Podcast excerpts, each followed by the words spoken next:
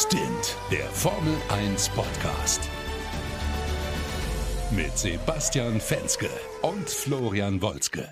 Servus, meine Lieben, herzlich willkommen zu Stint, dem schnellsten Formel 1 Podcast Deutschlands. Natürlich wie immer straight nach dem Rennen und tatsächlich heute trotz 21 Uhr Rennen nach der Zeitverschiebung, sprich gefühlt 22 Uhr war es, als losging.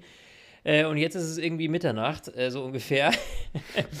sitzen wir hier natürlich fröhlich vor unserem Mikrofon und mit uns meine ich natürlich meinen Lieblingskollegen Sebastian Fenske aus Berlin. Servus, Basti. Bist du auch vor, vor Spannung und und, und, und, und Wohlgefühl bei diesem Mexiko Grand Prix fast vom Hocker gefallen oder sind dir die Augen zugefallen? Ich muss, also ich kann nur eins sagen, die langweiligsten Rennen werden immer die geilsten Podcasts, deshalb hört bis ja, zum Ende, richtig. das kann nur gut werden. oh ja, der Scheiß ist ja, uns fällt ja, oder das Geile ist ja, wir quatschen ja trotzdem wieder 40 Minuten. Ja, natürlich. Weiß ich, ja jetzt schon. ich weiß es schon, weißt ja klar. Ah. Ich, hatte, ja, also ich, Mexiko. ich hatte heute Glück. Ich hatte heute Glück. Ja. Und zwar raus. ist äh, Schwiegerpapa da. Und mein Schwiegerpapa ist ja gebürtiger Brasilianer. Und der hat dann immer während eines Rennens Zeit. Wir schaffen mal im Jahr so einen Rennen zusammen zu gucken. Er erzählt mir immer seine ganze Jugendgeschichte, wie er damals äh, an der Strecke von Interlagos groß wurde und als kleiner Bub dann immer äh, die Rennen geguckt hat und äh, dass er Graham Hill einmal die Hand schütteln durfte und sein Vater war Amateurrennfahrer und äh, wir hatten viel Zeit zu reden heute. und er konnte, er konnte auch viele Fragen stellen, weil wir hatten endlich mal Zeit zum Quatschen, weil uns ist kein Rennen dazwischen gekommen. Also, äh, also wir müssen mal fair sein. Wir sind sehr verwöhnt von dieser Saison. Wir haben diese große technologische Umstellung. Wir haben spannende Rennen gesehen auf Strecken, die sonst immer eher im mittelspannenden Bereich waren. Mexiko ist aus meiner Sicht schon immer eins der Rennen gewesen, wo du halt einen Safety Car gebraucht hast, damit da ordentlich Schwung reinkommt. Ähm, ehrlich gesagt, selbst letztes Wochenende, der äh, Amerika Grand Prix, der ist auch nie so ultra geil gewesen in der Vergangenheit, weil Überholen einfach nie wirklich möglich war.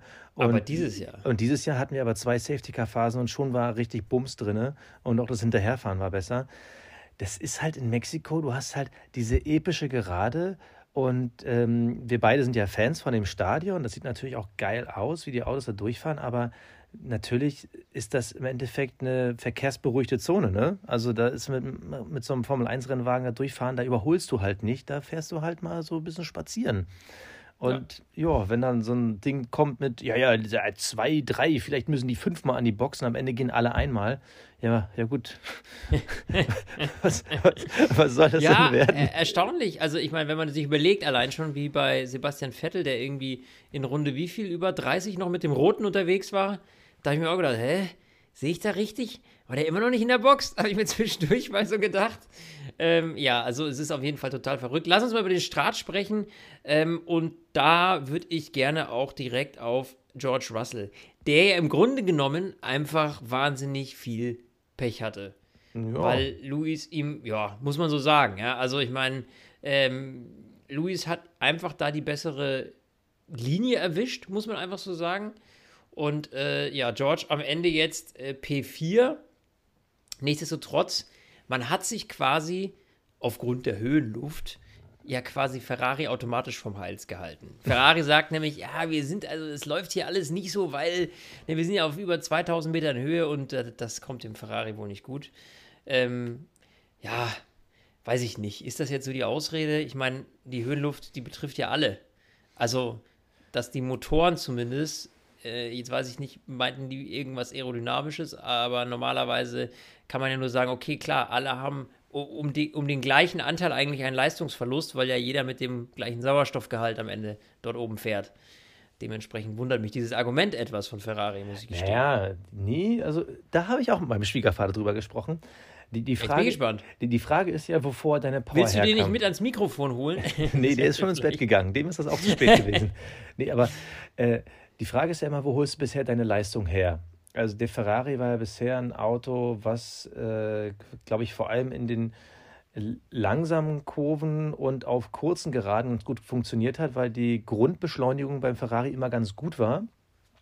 Und da ist natürlich die Frage, holst du das aus der Aerodynamik oder aus einem Motor, der halt sehr effizient im unteren Drehzahlbereich funktioniert, also der halt viel Energie im Moment erzeugen kann. Und wenn dir dann der Sauerstoff fehlt und deine größte Stärke ist vielleicht vor allem, sage ich mal, die ersten 100 Meter, ähm, die du Gas gibst, dann merkst du natürlich den Unterschied massiv. Also bei Red Bull beziehungsweise jetzt dem Honda-Motor zu dem Mercedes-Motor hatte ich gar nicht das Gefühl, dass da wirklich ein Leistungsunterschied heute war. Das ist dann am Ende wirklich dann die Aerodynamik gewesen und der Ferrari-Motor, der ist halt ein Ticken anders.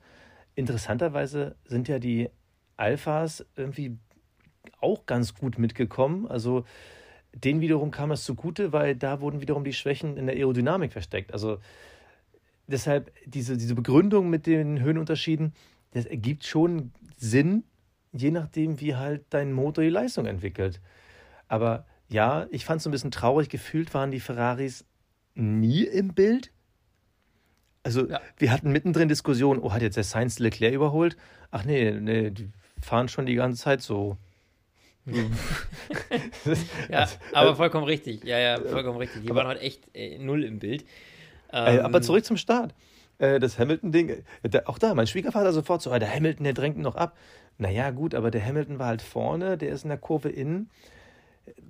Hätte er ihm mehr Platz lassen können? Ja. Aber ich glaube, wenn, ich sag mal, wenn sich beide auf die Mitte arrangiert hätten, das wäre im Endeffekt schlecht gewesen für Mercedes, weil ich glaube, dann hätte Perez sogar beide bekommen. Ich glaube, für das Gesamtergebnis war es eigentlich sogar ein ganz guter Umstand, dass äh, Russell da die schlechtere Linie hatte das Problem bei Russell war ja schon davor. Also er hat ja eigentlich den besten Start gehabt, war ja dann sogar schon neben Max Verstappen, aber der hat sich halt frühzeitig am Ende der Geraden auf die Innenseite gesetzt und dafür knickt die erste Kurve halt zu steil ab, als dass du von der Außenseite da so viel machen kannst.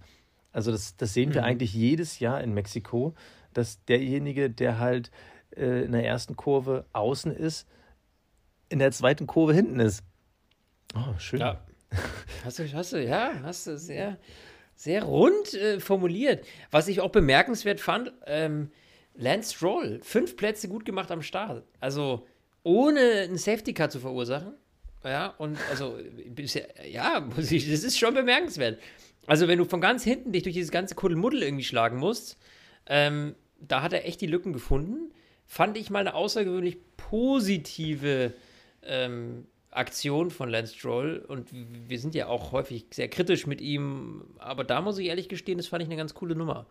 Ähm, also, da habe ich mir tatsächlich auch bei der Startwiederholung, normalerweise guckt man immer vorne, ne? Mhm. Wer hat da irgendwie, also mir geht es so, dass ich immer natürlich vorne gucke, wer hat jetzt da irgendwie den besseren Start hingekriegt.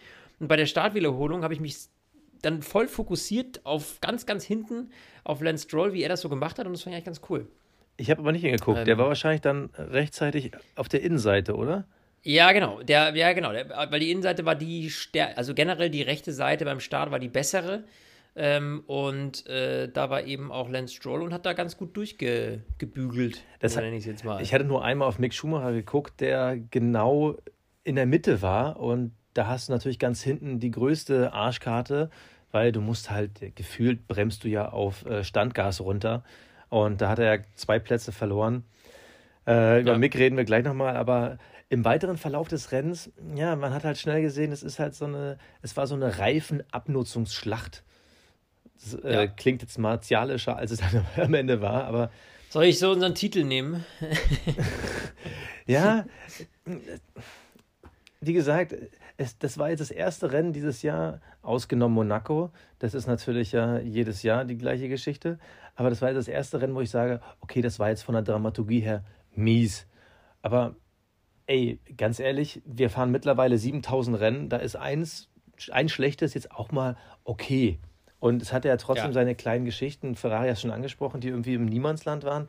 Die Mercedes, wenn wir die vielleicht mal einmal so durch abfrühstücken, mir hat es schon grundsätzlich gefallen, dass sie ziemlich auf Augenhöhe wirkten. Und Lewis Hamilton bin ich mal gespannt. Wir haben die Interviews, die laufen jetzt gerade. Der wird wahrscheinlich tausend Gründe haben, warum der Motor jetzt irgendwelche Spratzer oder Aussetzer hatte oder was auch immer. Hat er ja im Qualifying auch schon bemängelt.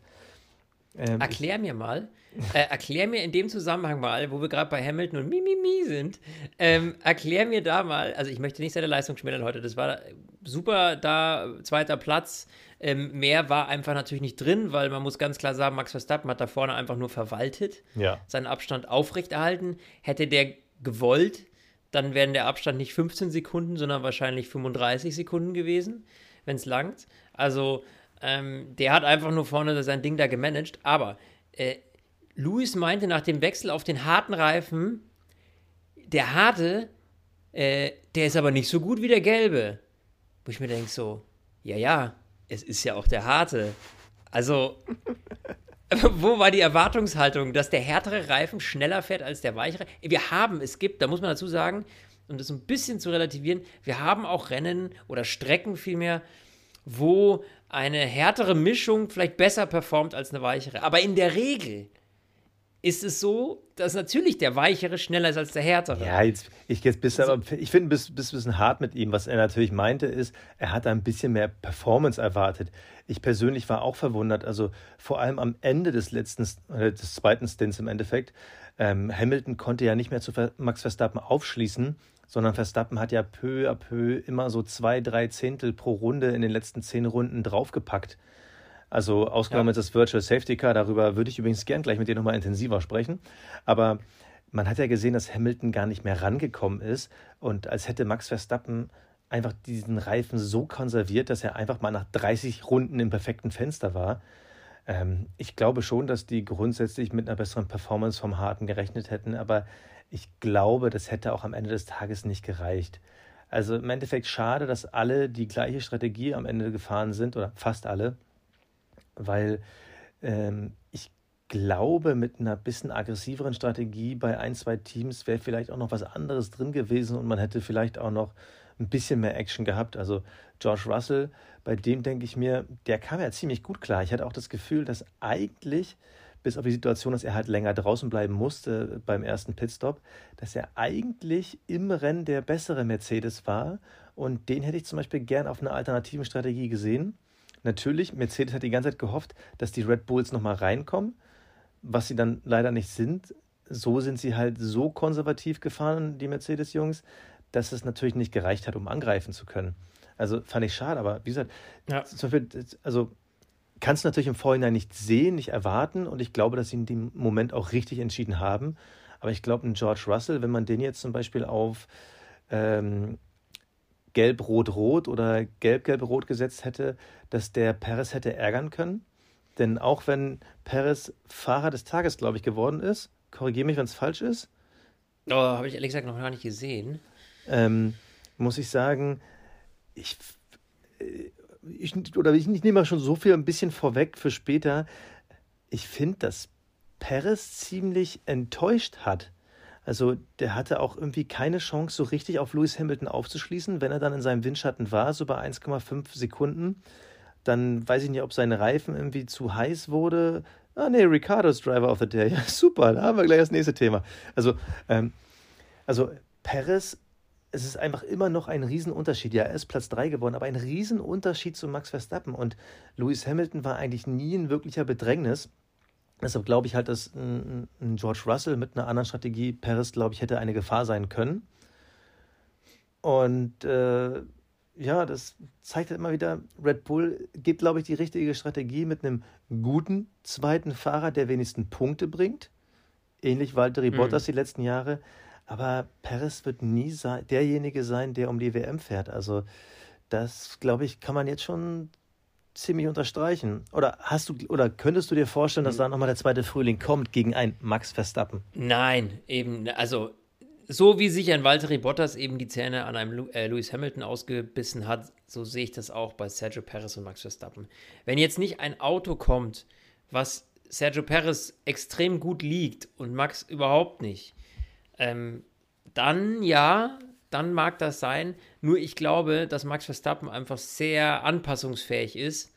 Und ähm, deswegen glaube ich, dass das nicht passieren wird. Vor allem, weil natürlich auch Max Verstappen bei Red Bull die klare Nummer 1 ist. Und ich glaube, wenn es um gewisse äh, Entwicklungsthemen beim Auto geht, dann wird man auf die Vorlieben eines Max Verstappens eingehen und weniger auf die eines Sergio Perez. Dementsprechend halte ich die Wahrscheinlichkeit dafür äußerst gering. Was übrigens interessant ist, Sergio Perez ist 32. Ich hatte mir während des Rennens die Frage gestellt, was passiert eigentlich mit Lando Norris? Könnte auch ein spannendes Thema sein für unseren Saisonabschluss. Aber wenn man sich mal überlegt, äh, McLaren ist ein Team, das wird wahrscheinlich weil, dafür der Abstand einfach zu groß ist zu den drei Top-Teams, vielleicht die nächsten zwei, drei Jahre weiterhin auf Mittelfeldniveau fahren. Äh, ob Lando Norris das einfach so durchzieht, vielleicht der nächste Hülkenberg wird, ein Supertalent, was nie die Chance hat ganz vorne, oder ob der ja. nochmal nach vorne wechselt. Und wenn man sich mal so die Namen anguckt, dann könnte eigentlich Lando Norris nur irgendwann mal ja, Hamilton, Perez oder Sainz beerben. Und ich glaube, man wird im, im Red Bull-Stall niemals so einen Fahrer neben Max Verstappen stellen. Hamilton wird wahrscheinlich noch 100 Jahre fahren, hat die Woche schon angekündigt, er möchte einen Mehrjahresdeal bei Mercedes haben. Ähm, Wäre halt nur aber Science offen. Fällt dir was auf? Na? Dass, dass, dass Lewis jetzt dann schon sagt, er will einen Mehrjahresdeal bei Mercedes haben. Das ist ja auch schon so ein. Also, weißt du, das sich so abzusichern, das ist ja eigentlich nicht so der typische Lewis Hamilton-Move.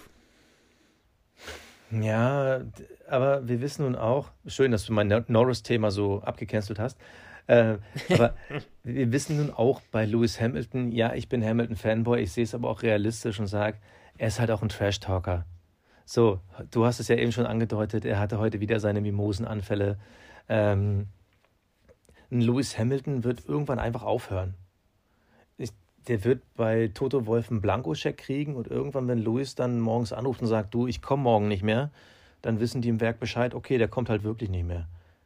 Ja. Aber also ich, ich glaube, dass Lewis Hamilton sich zumindest das nächstjährige Auto definitiv anguckt, um zu sehen, reicht das? Komme ich nah genug ran, um vielleicht dann nächstes Jahr oder spätestens übernächstes Jahr konkurrenzfähig zu sein? Wenn aber nächstes Jahr der Abstand wieder so ist wie dieses Jahr, glaube ich, könnte auch Lewis Hamilton bald die Lust an der Formel 1 verlieren. Aber es geht ja aufwärts. Es waren jetzt wieder, es waren jetzt zwei Rennen nacheinander, wo man ja. das Gefühl hat, äh, Mercedes ist zweite Kraft. Absolut. So, mein lieber Basti, jetzt kommen wir zu unserem heutigen Werbepartner. Oh, ich liebe Und ihn. Ich sag nur, Halloween steht ja vor der Tür, mein Lieber. Kriegst du schon Angst? Schon Schiss? Ey, ganz ehrlich, ich liebe Halloween. Schön verkleiden, ja, weißt du, als Werwolf, als Wolverine. Ja, endlich ja, mal wieder ja, das Monster ja. rausholen. Ich sag dir eins, willst du aber nicht. Vor allem nicht in der Hose. Du hast keinen Bock, dass deine Freundin sich nämlich nachts um zwölf hier äh, vor dem Anblick deines besten Stücks erschreckt, ja. Schön rasiert die Eier. Das wollen die Mädels heutzutage, sag ich dir. Es, ja. Deswegen gibt's von Manscaped das Performance Package 4.0. Und Basti, du hast das Produkt zu Hause. Ich hab's auch zu Hause. Und das Allerbeste, der Lawnmower 4.0 ist da natürlich mit drin. Das Prestige-Produkt schlechthin. Äh, und das löst tatsächlich jedes haarige Gruselproblem, oder? Ja, wasserdicht unter der Dusche, kannst du ohne Probleme nutzen. Äh, reduziert die Chance, sich irgendwie zu schneiden. Ich meine, das ist ja das Wichtigste überhaupt, ja. Ich meine, du willst keinen Michael Myers irgendwie erleben, weil du auf einmal irgendwie Mist gebaut hast.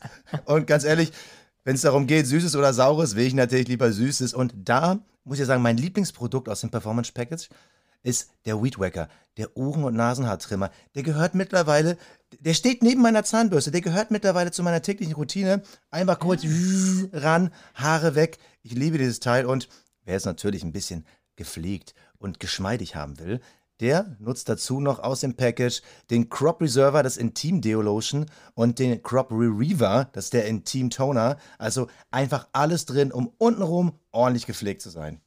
Richtig. geht nicht. Und das Geile ist, Manscaped packt da nämlich noch zwei Geschenke mit rein ins Performance Package 4.0 und zwar die Manscaped Boxer Short und den Kulturbeutel The Chat. Das heißt, du hast alles auch noch perfekt aufbewahrt. Habe ich auch hier zu Hause. Auch ziemlich cool. Also, ich würde sagen, rundum Special-Paket. Und das Geile ist, mit unserem Code STINT bekommt ihr 20% Rabatt und kostenlosen Versand. Also den Code STINT auf manscape.com eingeben, 20% Rabatt und kostenlosen Versand. Ich würde sagen, alles mit dabei. Halloween kann kommen, oder? Au!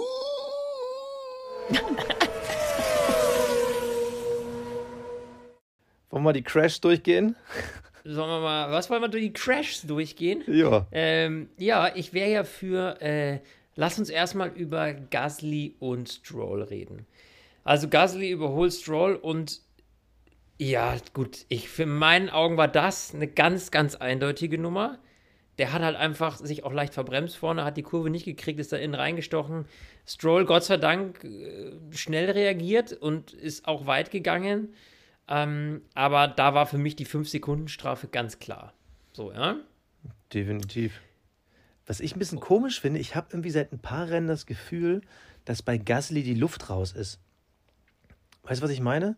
Also irgendwie überzeugt er mich nicht Ja. mehr. In den letzten vier Rennen einen Punkt geholt. Also ich habe das Gefühl, der ist geistig äh, schon bei Alpine. Ja, kann gut sein, dass das irgendwie jetzt da der, der Dampf raus ist. Aber gut, Mai. Also, was ich überraschender fand, war heute die Leistung von Danny Ricciardo. Da habe ich gar nicht mit gerechnet, dass sowas nochmal kommt hier. Äh, Platz 7 und trotz 10 Sekunden Strafe Platz 7. Also, der hat es ja eiskalt am Ende noch geschafft, ähm, nicht nur in den Punkten zu bleiben, sondern auch den siebten Platz zu behalten, äh, über 10 Sekunden auf äh, Esteban Ocon rauszufahren. Ähm, ich sage Respekt, ja. Also äh, hätte ich nicht erwartet. Und dann lass uns doch auch mal über diese 10 Sekunden Strafe sprechen, die er bekommen hat. Ähm, ja. Äh, wie hast du die Situation erlebt? Jetzt bin ich mal gespannt auf deine Meinung. Äh, zuerst zitiere ich wieder meinen Schwiegerpapa. Der hat gesagt, der lässt ihm ja auch gar keinen Platz. Und ich meine so, muss er auch nicht, er ist vorne. Also, warum sollte Zunoda ihm Platz lassen? Also, für mich ganz klar, er hat eine Lücke gesehen, wo keine war. Er hat die Situation für mich total überschätzt. Natürlich ist dann die Hoffnung, dass ein Zunoda zurücksteckt. Wir haben eine ähnliche Situation ein paar Runden später gesehen bei Sebastian Vettel, der dann wirklich Platz in lässt. Ich glaube, gegen, gegen Joe oder ähm, ich weiß gar nicht mehr. Ja. Ähm, da Die- wollte er zu viel. Da wollte er, ja, da gebe ich dir jetzt mal recht, da wollte er auf jeden Fall zu viel. Mal. Vor allem, weil der Leistungsüberschuss mit dem frischen roten Reifen, den er drauf hatte, so eklatant war eigentlich, dass, man, dass er gewusst hätte, komm, ich mache das entspannt, auf der nächsten langen Geraden habe ich den.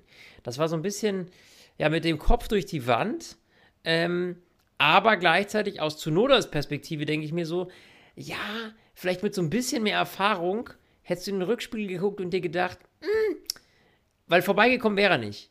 Ja, aber ich lasse mal so viel Luft, dass ich mir nicht, mich jetzt nicht abschießen lasse. Ja, also ich will jetzt nicht dem eine Teilschuld oder sowas zuschreiben, ja, keine Frage. Aber ich glaube, er hätte das schlauer lösen können und sich im Rennen lassen können. Also, ähm, das, ja, doch, würde ich schon mal anmerken, weil Also- er hatte links so viel Platz, ohne dass Gefahr bestanden hätte, dass äh, Danny Ricciardo ihn überholt hätte. Weil den, der hätte ihn so oder so nicht bekommen. Ja. Ähm, Ja, ja, okay, ich, ich weiß, was du meinst, aber das sind immer noch Rennfahrer. Also, warum soll ich dem anderen Platz lassen, wenn er diesen Platz gar nicht braucht? Also, ja, weil du jetzt halt, ähm, dein Rennen halt jetzt gelaufen ist. ja, aber das ist ja nicht Zunodas Schuld, das ist ja Ricardos Schuld. spielt ja keine Rolle, wessen Schuld es ist. Dein Ziel ist es doch, so viele Punkte wie möglich zu holen. ja, also, du, also weißt du meinst jetzt clever fahren. Also, Ja, Richtig. ja, ja, okay. Ich, äh, Ja, weißt du, natürlich kannst du jetzt da sagen, ich mache jetzt dazu, weil ich bin vorne. Aber wenn du das halt machst, dann hast du halt das, den Outcome, dass du halt eben weder Punkte noch irgendwas hast, sondern ein kaputtes Auto. So, was dir am Ende nichts bringt. Du, du, dein Ziel ist ja, so weit wie möglich vorne im Feld zu landen, und zwar, wenn die äh, äh, schwarz-weiß karierte Flagge fällt. So, und das ist das Einzige, wo ich sage, Zunoda, da hättest du vielleicht, auch wenn es Danny Ricciardos Schuld war, ein bisschen ja, schlauer agieren können. Siehe eben Sebastian Vettel in dem Fall. Okay. I mean? Ja, ich, Das ich verstehe, was du meinst. Ich bin komplett anderer Meinung, aber das ist ja auch mal schön, wenn Ja, du mir mal ist ja nicht so stumpf hinterherläufst, ne? Nee, eben. Ich, man muss ja auch mal sagen, äh, ich äh, mache das jetzt so, wie ich das denke. Punkt aus. Ja? Sebastian. Es bleibt alles so, wie es ist. Egal, ob du da bist und nicht. Okay, wow. äh, da war wohl ein Ja, kleiner Aperol Spritz in deinem Leitungswasser. Ja, du, eben beim Leitungswasser ist mehr als nur Spritz. Ähm, so, was haben wir? Ähm, Was haben wir noch auf German der Liste? Watch. Ich kann es dir mal sagen. Ich habe, ich habe vor 28 Minuten bei Instagram die Frage gestellt, worüber sollen wir im Podcast sprechen? Und hey, unsere Community ist einfach die geilste. Ich lese dir einfach mal die Ideen vor. okay, wow, mit, mit dem habe ich nicht gerechnet. Und zwar der, der Zack Sawyer, der echte, so schreibt, wir sollten darüber reden, sind die Curbs eigentlich rot mit weiß oder, oder weiß und rot? Oh, Wow. Okay. Also, äh, Zack, nicht schlecht, mit dem habe ich gar nicht gerechnet. Ähm, Aber da könnten wir ja auch unterschiedlicher Meinung sein.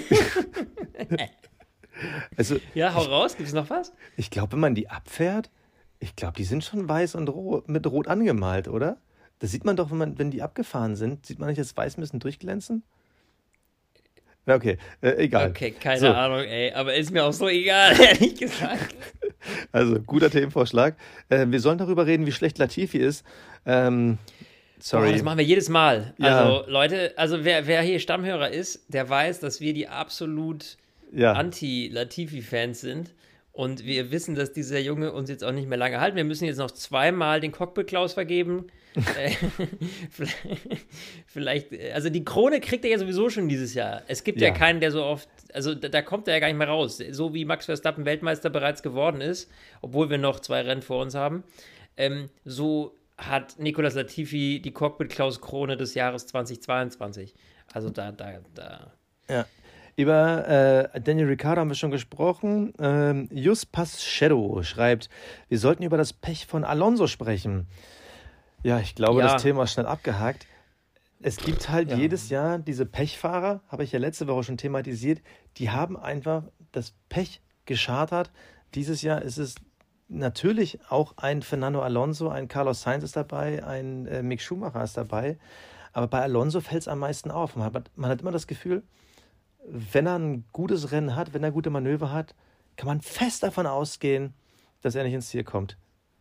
Ja, GP2 Äh, Engine. absolut. Und ja, und das Problem ist ja genau das, ähm, wie ich finde, Sascha Roos es heute auch bei Sky ganz schön gesagt hatte, so ja, nächstes Jahr ist er ja dann bei Aston Martin, also vom Regen in die Traufe.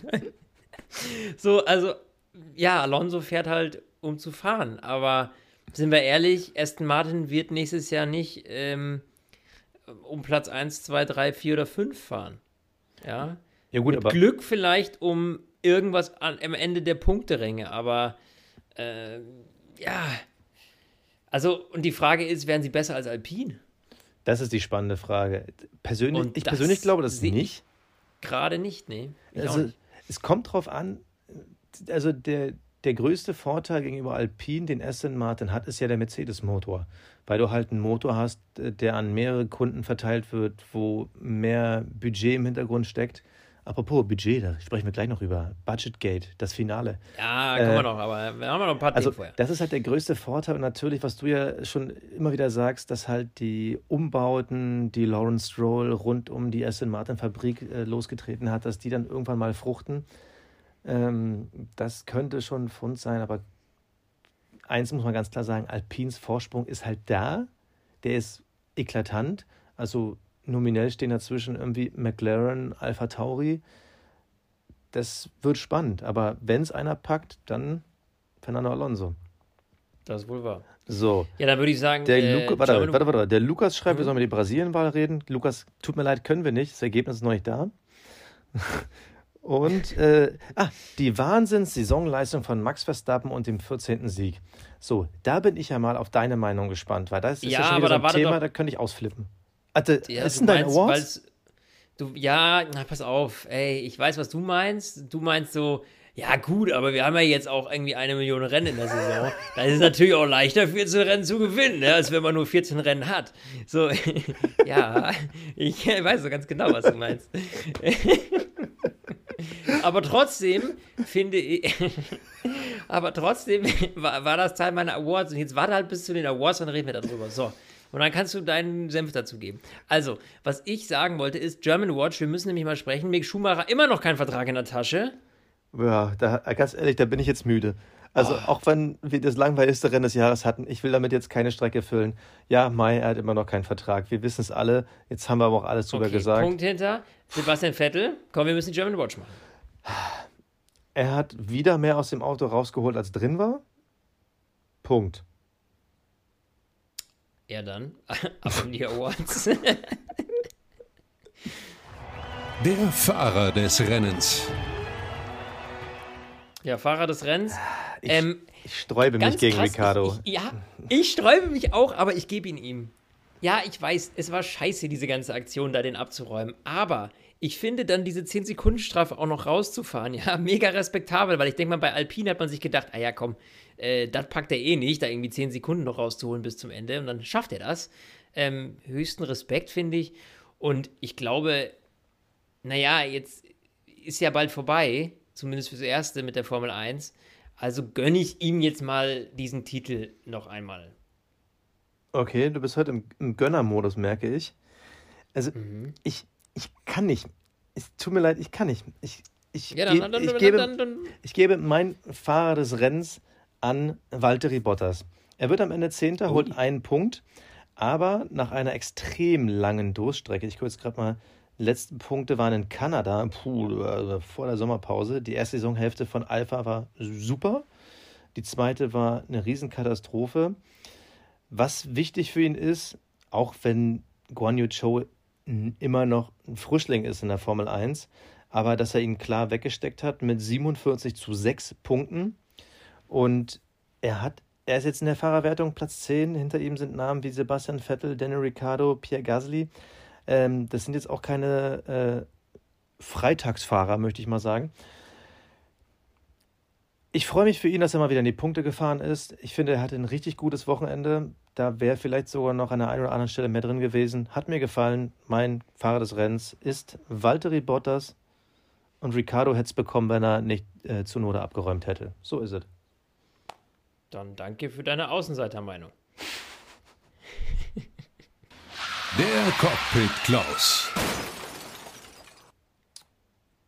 Cockpit Klaus, Basti, äh, für mich tatsächlich Pierre Gasly für die Aktion ähm, Ja. gegen Lance Stroll. Für den Abräumer war es ja nicht, sondern es war ein Weitschicken, aber es war tatsächlich das nach Danny Ricciardo auch, aber den, jetzt habe ich ihm Fahrer des Rennens, kann ich ihm Cockpit Klaus nicht auch noch geben.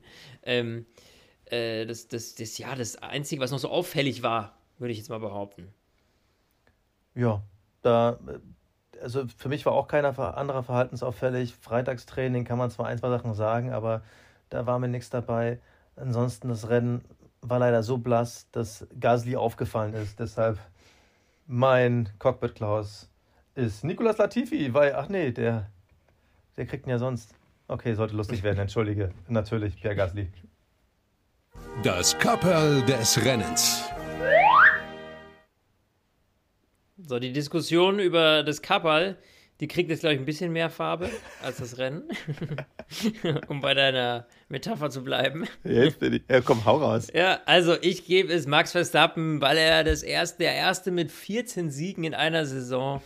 Ähm, Basti, deine Bühne. Das Ding ist, mein Kapperl ziehe ich auch vor Max Verstappen, aber nicht, weil er 14 Saisonsiege erreicht hat, was total egal ist, weil die ja mittlerweile 5000 Rennen im Jahr fahren. Jetzt mal ganz ehrlich, das ist nicht vergleichbar. Michael Schumacher hat damals irgendwie 95 Prozent aller Rennen gewonnen und Max Verstappen gewinnt 70 Prozent und hat trotzdem den Rekord. Also da diskutiere ich gar nicht mit dir, aber wovor ich das Kapperl ziehe, ist einfach seine fahrerische Vollkommenheit. Und die hat sich im heutigen Rennen gezeigt. Natürlich hat er auch viel gemanagt, aber wenn man sich nochmal genau das Ende vom letzten Stint anguckt, äh, vom letzten Stint, Hamilton auf den harten Schlappen wird permanent langsamer. Max Verstappen hat nach den über 30 Runden, die dann die Gelben drauf hatten, auf, einmal noch Performance gefunden in diesen Reifen. Die ganze Saison über wird gesagt, Mercedes, ah, die gehen total schon mit ihren Reifen um. Nee, das Ding ist, Ferrari frisst Reifen. Der Mercedes, der ist gar nicht schonender mit den Reifen als äh, alle anderen Teams und äh, auch nicht besonders viel schonender als Red Bull. Das Besondere einfach bei Red Bull ist, die haben halt so viel Performance. Max Verstappen kann da vorne rumcruisen, wie er will. Und er hat wiederholt dieses Jahr gezeigt, was der einfach mit Reifen macht. Ich weiß gar nicht mehr, wo das war. War das Singapur oder so, wo er irgendwie auf Rot gefühlt äh, 90 Prozent des Rennens fährt und alle anderen mussten vorher schon von Gelb und Weiß runterwechseln? Ja, ich weiß nicht mehr, welches Rennen das war, Also, aber ja, ja, es ist- weiß, was du meinst. Also dieses Rennen hat mal wieder seine Vollkommenheit in dieser Saison gezeigt, weil er einfach das Auto, die Strecke, die Umgebung, der managt einfach alles durch die Bank weg. Er nörgelt mir in letzter Zeit einen kleinen Ticken zu viel. Auch heute war wieder das ein oder andere, wo er dann mal wieder äh, ge gepiept werden musste. Aber ähm, ich finde es einfach grandios, was er mit diesem Auto macht. Vor allem, wenn man dagegen Sergio Perez sieht, den ich jetzt auch für keinen schlechten halte, aber der hat einfach nicht dieses Ausnahmetalent. So, kurzum, bei 7000 Rennen ist scheißegal, ob du 14 gewinnst, aber das kappelt sich trotzdem. Ja, dann würde ich sagen, an der Stelle müssen wir jetzt über das Budget Gate sprechen. Red Bull hat überzogen. Das ist zumindest am Ende das, was rausgekommen ist. Es gab eine lange Erklärung in der Pressekonferenz. Christian Horner hat sich dazu geäußert. Mit Erstmal die Strafe, Lesebrille. Die, Hast du es gesehen? Der sah auch einmal Ja. aus. Das war gar nicht mehr dieser coole Christian. Das war jetzt so, das war jetzt Buchhalter Christian. Ja. Buchhalter Muss Christian. der Rolle anpassen. ähm, auf jeden Fall die Strafe sind jetzt, dass wir das nochmal zusammenfassen.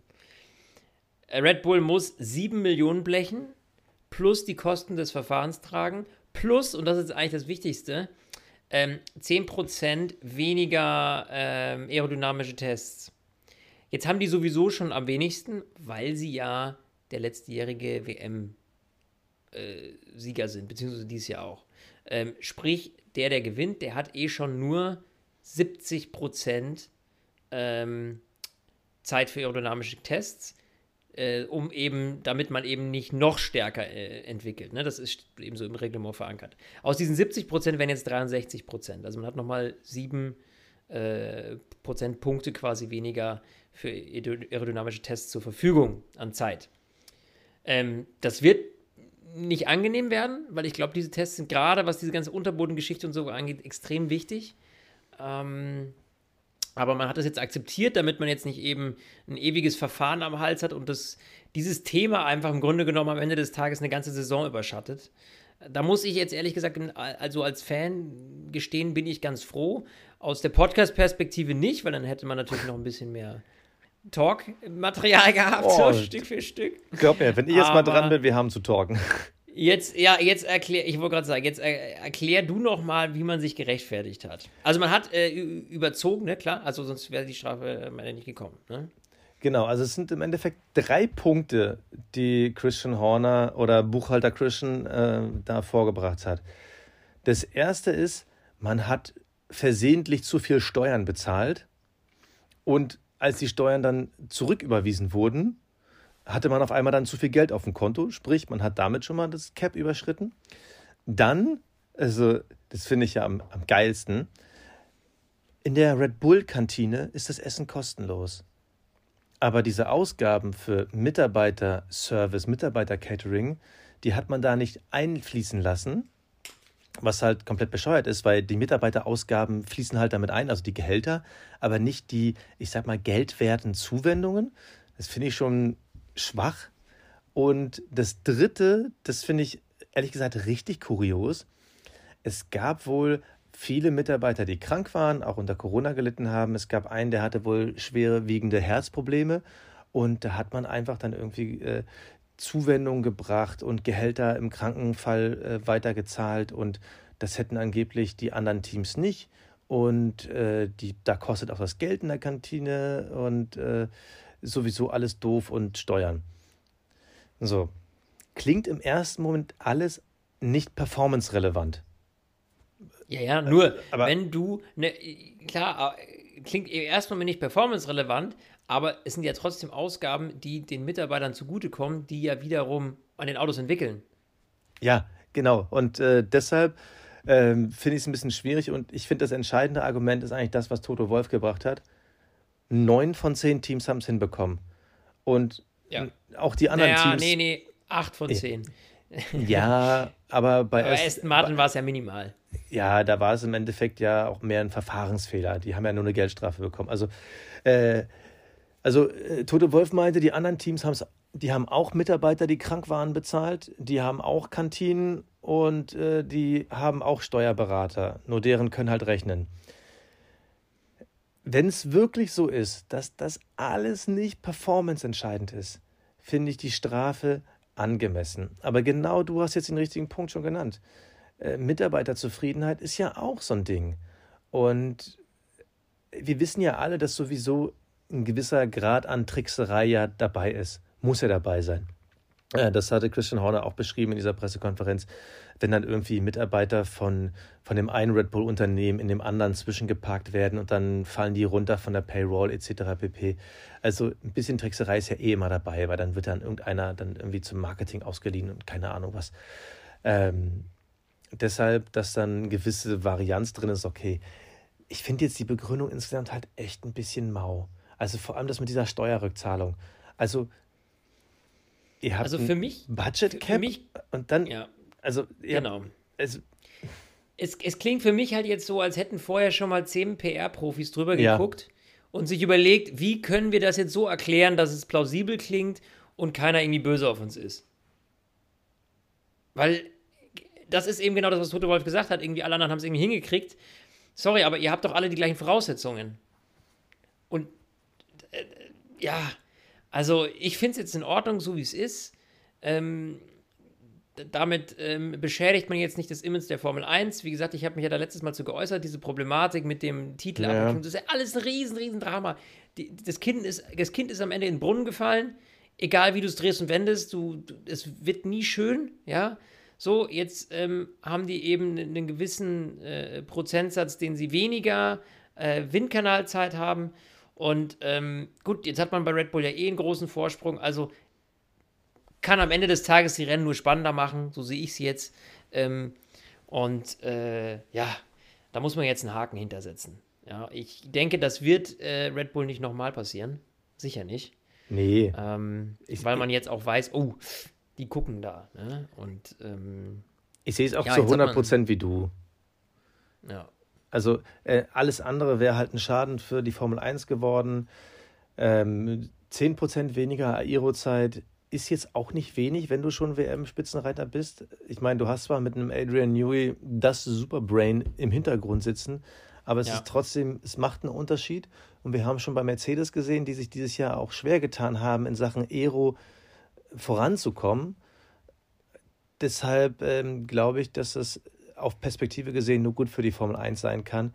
Ich hoffe nur, und das ist jetzt dann wirklich wichtig, um dieses Thema Budget Cap raus aus der Öffentlichkeit zu kriegen, das darf sich halt nächstes Jahr nicht wiederholen. Also wenn du nächstes Jahr wieder ein Team hättest, was irgendwie drüber wäre, dann hättest du ein Problem, weil dann hättest du ja definitiv äh, ein Verfahren, was in der Realität nicht eingehalten wird. Deshalb hoffe ich, dass wir es jetzt erste Saison, einer hat einen Fehler gemacht, okay, und für was er Geld ausgegeben hat, ist am Ende des Tages auch egal. Wir haben tolle Rennen gesehen letztes Jahr, wie auch dieses Jahr, Eben. ausgeklammert Mexiko. Das ist für mich das Wichtigste. Und in fünf Jahren werden wir auch nicht mehr wissen, um wie viel jetzt das Budget Cap drüber war, sondern wir werden sagen, yo, das war damals der richtige Move, die Aero so zu verändern, dass die Autos besser hinterherfahren können. Wir sehen seitdem, haben wir 5000 spannende Rennen gesehen und Max Verstappen hat mindestens 14 davon gewonnen. Das ist das Entscheidende und äh, alles ist gut. Trotzdem, tr trotzdem bin ich mal gespannt, ob die Teamchefs jetzt schnell Ruhe geben, weil dieses Wochenende da waren schon einige noch erzürnt. Ich frage mich, ob das denn jetzt wirklich gegessen ist oder ob es beim nächsten Mal immer noch Thema ist oder ob das jetzt wie so ein, wie so ein Running Gag ist, weißt du? Dieses Ja, äh, ja, äh, Red Bull Ja, Doppelsieg. ja, Ja, bei dem Budget Gap äh, easy. Ich glaube, das Thema ist, äh, jetzt darf man nicht vergessen, wir sind ja auch am Ende der Saison und ähm, Max ist Weltmeister, das Team ist Konstrukteursmeister. Das Thema, also verstehst du, da ist jetzt ja auch nichts mehr zu gewinnen mit. So, und ähm, dann kommt eine neue Saison und ich glaube, dann ist das Thema auch erstmal äh, erledigt und ähm, ja, äh, Haken hinter, fertig und äh, wir hören uns in zwei Wochen wieder. Und zwar ähm, dann äh, zum großen äh, Preis von Brasilien. Sind wir richtig? Richtig. Da muss ich ja. Sch Schwiegerpapa irgendwie wieder. Ja, dann dazu kannst du äh, hier mal Schwiegerpapa dazu befragen, genau. Wird, So. wird eine mega Strecke. Da bin ich ehrlich gesagt sehr gespannt drauf. Weil das Ja, könnte eine. Strecke sein, die liegt auf dem Papier. Äh, Könnte Red Bull auch den zweiten Platz überrunden. Also Max Verstappen könnte den zweiten Platz überrunden. Sergio Perez in dem Fall. Ähm, es könnte aber auch sein, dass das irgendwie sowohl Mercedes als auch Ferrari irgendwie gefallen könnte. Ach, ich liebe Sao Paulo, das wird groß. Stint, der Formel 1 Podcast.